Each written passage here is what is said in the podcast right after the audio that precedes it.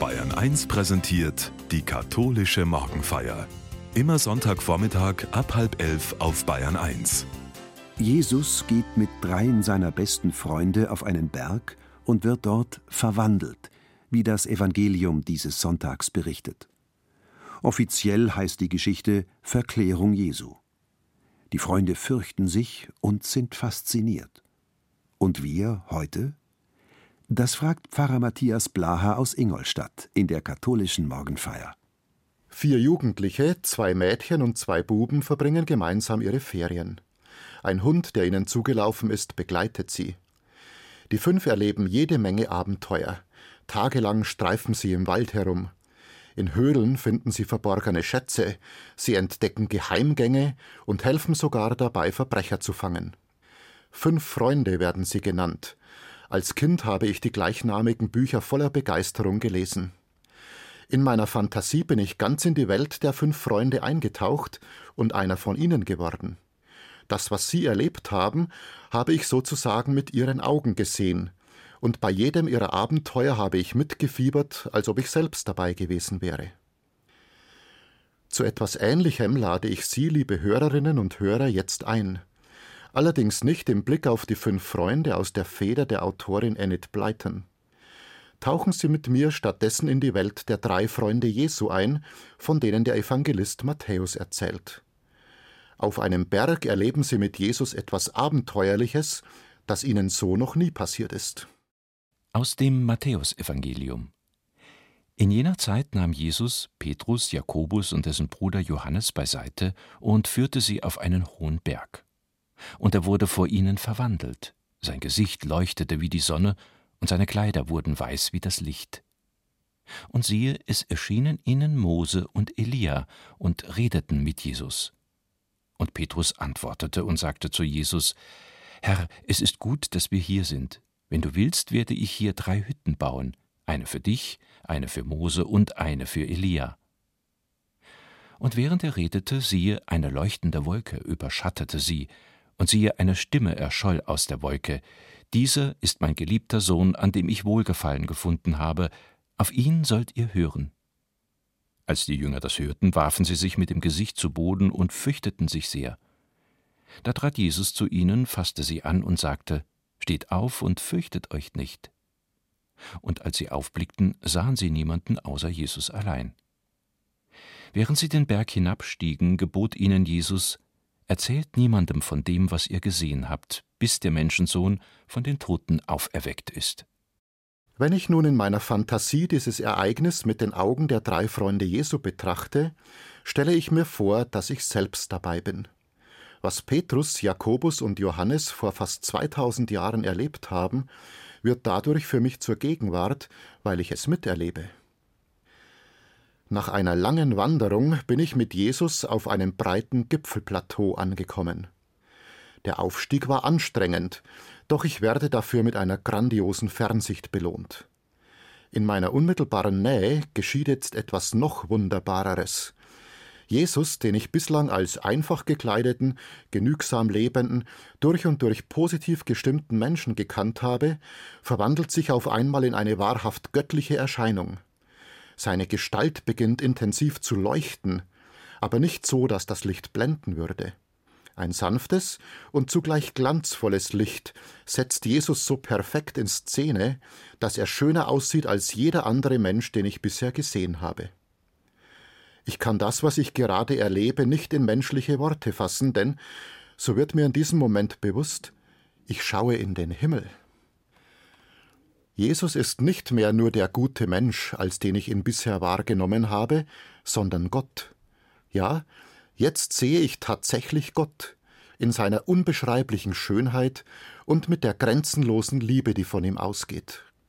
Um Gott herum erblicke ich eine Welt, in der es Frieden und Glück und Freude in Perfektion gibt, den Himmel eben. Dort tauchen nun Mose und Elia auf, längst verstorbene Personen aus der Zeit des Alten Testaments. Sie sind keineswegs tot, sondern leben im Himmel, und es geht ihnen offensichtlich bestens. Diesen himmlischen Augenblick möchte ich für immer festhalten, Deswegen mein Vorschlag, drei Hütten zu bauen, wo der göttliche Jesus zusammen mit Mose und Elia wohnen kann. Der Himmel würde, so meine Hoffnung, dann auf dem Berg bleiben, und ich würde in seiner unmittelbaren Nachbarschaft leben, Tür an Tür mit Gott und den anderen Bewohnern des Himmels. Was könnte schöner sein? Plötzlich mischt sich Angst in meine Seligkeit. Ich frage mich, kann ich, unvollkommener Mensch, vor Gott überhaupt bestehen, weil der doch alles weiß und auch meine Schwachstellen kennt? Werden meine kleineren und größeren Fehler, meine dunklen Seiten nun ans Licht gezerrt und von Gott sanktioniert? Beschämt schaue ich zu Boden. Da sagt mir der göttliche Jesus mit liebevoller Stimme Kopf hoch, tu dich nicht ab, dich erwartet kein göttliches Strafgericht, sondern unendliche Geduld, Güte und Vergebung. Du warst schon immer Gottes geliebtes Kind, und das wirst du auch bleiben. Als Gottes geliebtes Kind, das sollst du wissen, hast du einen Platz im Himmel, wie Mose und Elia in unmittelbarer Nachbarschaft zu Gott. Doch noch ist es nicht so weit. Das wird mir in dem Augenblick bewusst, als die himmlische Erscheinung endet. Jetzt sehe ich wieder das Gipfelplateau des Berges, auf dem ich stehe. Jesus, der mir einen Blick in den Himmel ermöglicht hat, hat seinen göttlichen Glanz abgelegt und ist nun wieder ganz Mensch. Er sagt zu mir, der Himmel, den du gesehen hast, ist das Ziel, an dem du einmal ankommen wirst. Aber noch bist du auf dem Weg. Noch läuft deine Zeit auf der Erde. Behalte den Himmel nicht für dich. Steig den Berg hinab. Geh in dein bisheriges Leben zurück. Nutze deine irdische Lebenszeit, die dir zur Verfügung steht, um großzügig Gutes zu bewirken für die Menschen, die dir begegnen und für die Welt, in der du lebst. Wann immer dir das gelingt, bringst du ein bisschen von dem Himmel, den du auf dem Berg erleben durftest, auf die Erde. Durch dein Gutsein bekommen deine Mitmenschen eine kleine Ahnung davon, wie unendlich liebevoll Gott ist und wie vollkommen harmonisch es im Himmel zugeht. Zurück im Tal, zurück in meinem alltäglichen Leben, mache ich mich voller Begeisterung daran, ein bisschen Himmel auf die Erde zu bringen, indem ich mich bemühe, gut zu sein zu mir selbst und zu den Menschen, mit denen ich zu tun habe. Denn ich habe erfahren, ein bisschen Himmel auf die Erde zu bringen, bleibt mein Auftrag, solange ich lebe. Hier endet meine Fantasiereise, auf die ich Sie, liebe Hörerinnen und Hörer, mitgenommen habe. Anders als bei den eingangs erwähnten Kinderbuchfiguren der fünf Freunde hat es die drei Freunde Jesu tatsächlich gegeben. Und was die drei auf dem Berg erlebt haben, ist nicht den Gedanken einer Schriftstellerin entsprungen, sondern wirklich geschehen. Der Blick in den Himmel, den die drei Freunde Jesu erleben durften, hat sie motiviert, am Gutsein als Lebensprinzip festzuhalten und die anderen Frauen und Männer im Freundeskreis Jesu ebenfalls dazu zu ermutigen, auch dann noch, als sie wegen ihrer Freundschaft zu Jesus verfolgt, gefangen genommen oder sogar getötet wurden. Sie, liebe Hörerinnen und Hörer und ich, wir gehören heute zum Freundeskreis Jesu. Lassen wir uns von dem, was wir bei der Fantasiereise zusammen mit den drei Freunden auf dem Berg erlebt haben, inspirieren. Haben wir Mut, mit dem, was wir sagen und tun, ein bisschen Himmel auf die Erde zu bringen.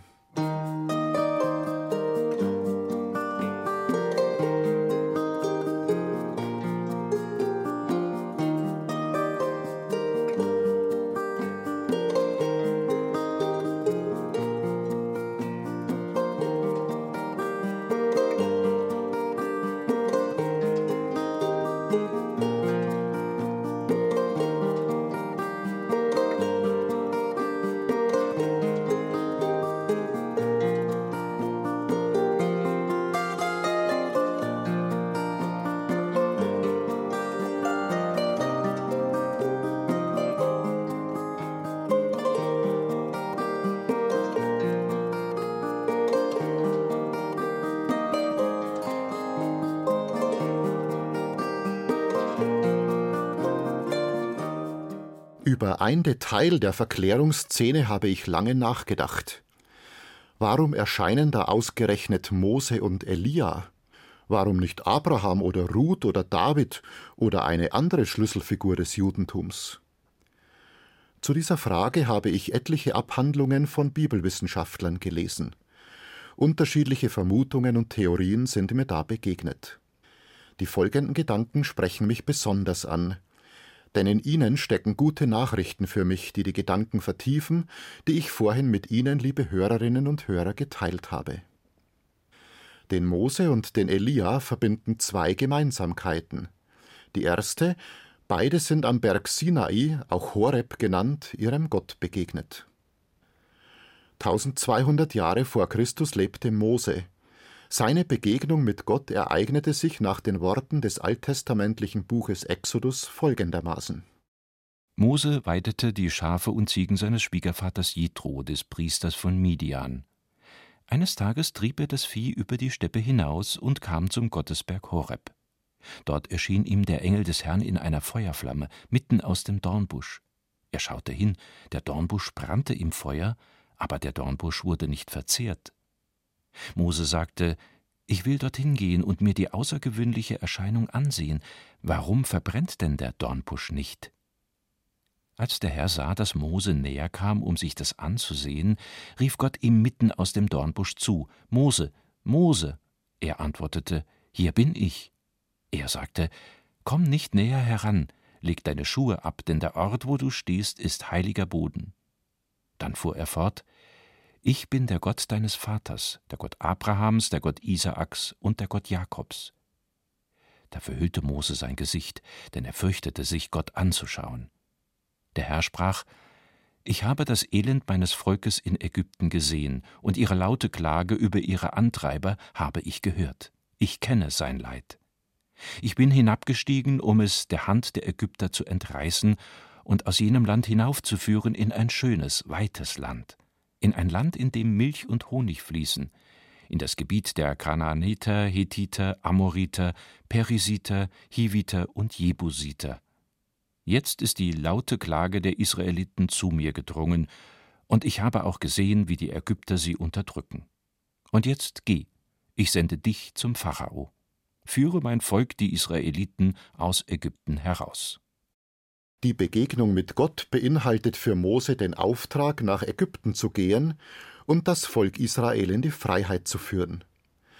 Auf dem Weg von Ägypten in die alte Heimat kommt Mose mit dem Volk Israel wieder am Sinai vorbei. Dort treffen sich Mose und Gott ein paar weitere Male. Gott übergibt dem Mose die zehn Gebote für sein Volk und übermittelt ihm viele weitere Anweisungen, damit das Miteinander zwischen den Menschen sowie zwischen Mensch und Gott gut gelingt. Seither wird der Sinai als Gottesberg bezeichnet.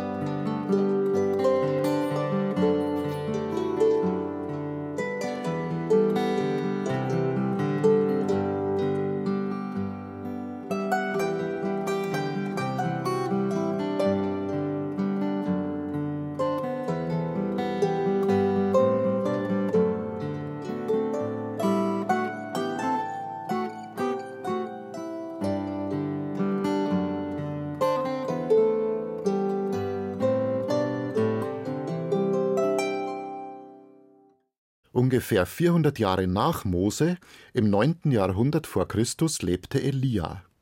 Er war ein mutiger Prophet, der sich mit den Mächtigen seiner Zeit anlegte, weil diese von Gott und seiner Gerechtigkeit nichts wissen wollten. Deshalb musste Elia fliehen. Er wählte den Sinai bzw. Horeb als Zufluchtsort, weil er wusste, dies ist der Gottesberg, dort werde ich sicher sein. Dort sagt mir Gott vielleicht, wie ich weitermachen soll. Die Hoffnung des Elia erfüllt sich. Auf dem Berg begegnet Elia seinem Gott, wie das erste Buch der Könige berichtet. Der Herr sagte zu Elia, der auf dem Gottesberg Horeb in einer Höhle übernachten wollte, Komm heraus und stell dich auf den Berg vor den Herrn. Da zog der Herr vorüber. Ein starker, heftiger Sturm, der die Berge zerriss und die Felsen zerbrach, ging dem Herrn voraus. Doch der Herr war nicht im Sturm. Nach dem Sturm kam ein Erdbeben, doch der Herr war nicht im Erdbeben. Nach dem Beben kam ein Feuer, doch der Herr war nicht im Feuer. Nach dem Feuer kam ein sanftes, leises Säuseln. Als Elia es hörte, hüllte er sein Gesicht in den Mantel, trat hinaus und stellte sich an den Eingang der Höhle. Auch an diese Begegnung mit Gott schließt sich ein Auftrag an. Elia soll einen neuen König für das Volk Israel einsetzen, der im Gegensatz zu seinem Vorgänger wieder Gottes Gebote befolgt und für Freiheit sowie Gerechtigkeit im Land sorgt. Und Elia soll Elisha als Propheten salben, damit dieser die Nachfolge Elias antreten und ähnlich mutig gegen das Unrecht sowie für das Gute eintreten kann. Dies ist also die erste Gemeinsamkeit zwischen Mose und Elia. Auf dem Berg Sinai begegnen sie Gott, und Gott gibt ihnen einen Auftrag. Allerdings geschehen beide Gottesbegegnungen nicht auf Augenhöhe, sondern in bestimmten Zeichen. Der brennende Dornbusch, der nicht verbrennt, symbolisiert Gottes Liebe zu seinem Volk, die voller Energie steckt und niemals erlischt. Und das Säuseln der Luft zeigt, dass Gott den Menschen gegenüber keine Gewalt anwendet und sie nicht vernichtet, sondern sanft, aufbauend und wohltuend handelt. Eine zweite Gemeinsamkeit teilen Mose und Elia. Beide werden am Ende ihres Lebens nicht begraben, sondern in den Himmel aufgenommen. Von Elia berichtet dies das Buch der Könige im Alten Testament, von Mose erzählt es die jüdische Tradition.